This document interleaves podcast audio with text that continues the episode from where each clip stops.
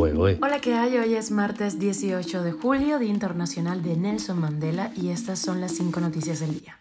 Esto es Cuba a Diario, el podcast de Diario de Cuba con las últimas noticias para los que se van conectando.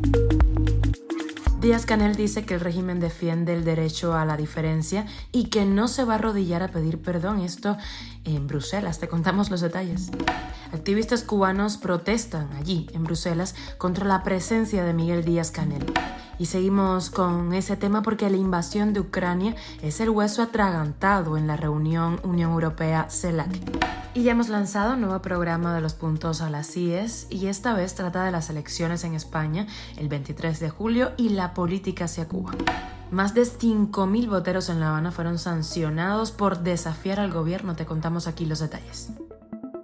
Esto es Cuba a Diario, el podcast noticioso de Diario de Cuba.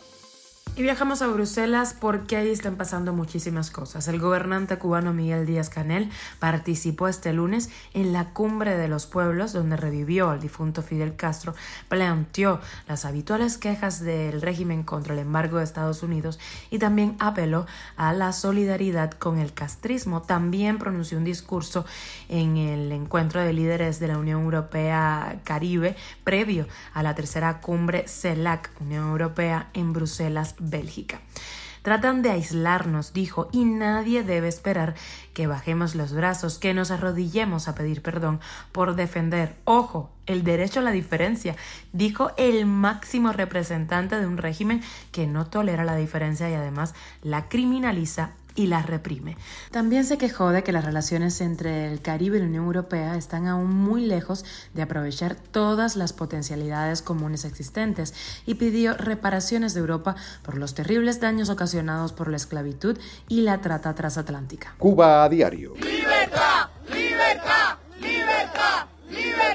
Y continúa con el tema de la cumbre en Bruselas y todo lo que ha desatado, porque mientras Miguel Díaz Canel hacía su entrada ayer en Bruselas a la sede del Consejo Europeo junto a otros jefes de Estado y políticos en Europa, un grupo de activistas y exiliados cubanos se manifestaba en su contra en la misma ciudad.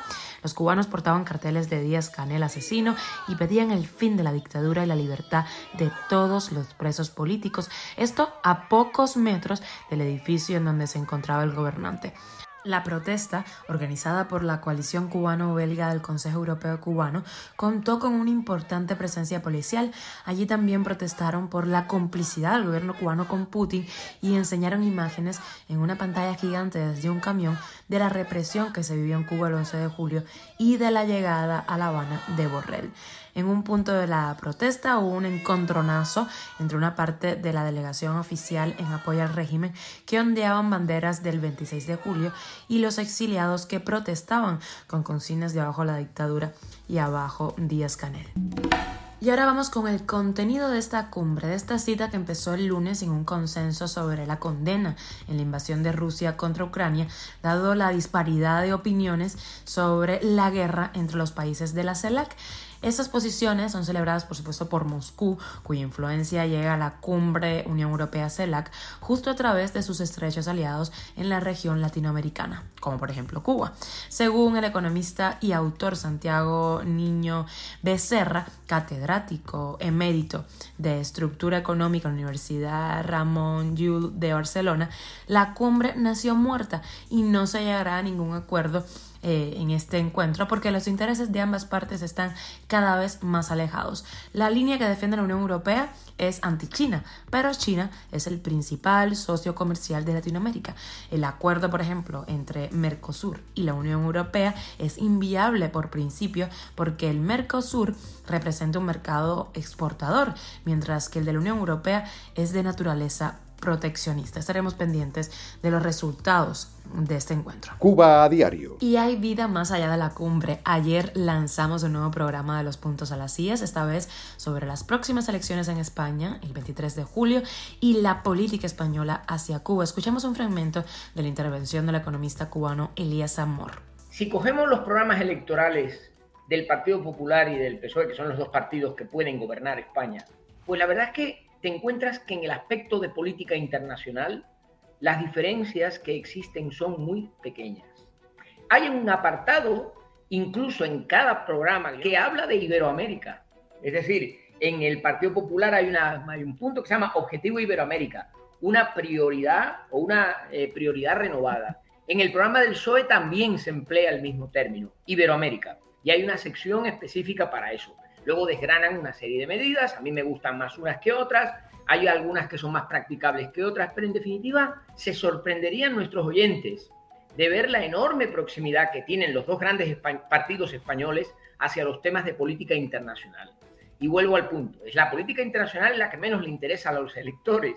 Es una política de trámite. Se aparece ahí pues un poco porque en los partidos hay gente que trabaja en el mundo diplomático y que lógicamente quieren ver ahí también su, su, ámbito de actuación. El programa, en el que también participaron pues, la presidenta de la plataforma cívica de frente, Elena Larrinaga, y el activista Junior García, está disponible en nuestra página Diario de Cuba y también en nuestro canal de YouTube de DSTV. Y más de 5.000 voteros en La Habana fueron sancionados por desafiar al gobierno.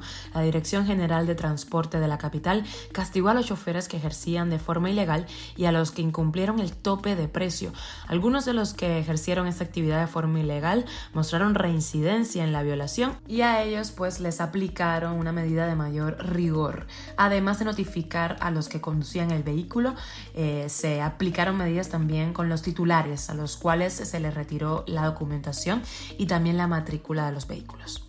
En La Habana, a la mínima frecuencia de la mayoría de las rutas de guaguas, el 66% de los vehículos, imagínense, está fuera de funcionamiento, y la escasez de gasolina y diésel, se le ha sumado la renuncia de transportistas privados asfixiados por los nuevos topes de precios, quienes o trabajan menos o cobran montos excesivos para compensar la carencia de combustible y las posibles roturas de las piezas de sus vehículos. La situación está bastante dura para los boteros en La Habana, que muchas veces son los que resuelven el problema del transporte. Esto es Cuba a Diario, el podcast noticioso de Diario de Cuba, dirigido por Wendy Lascano y producido por Raiza Fernández. Muchísimas gracias por informarte aquí en Cuba a Diario con nosotros. Recuerda que estamos siempre contigo de lunes a viernes.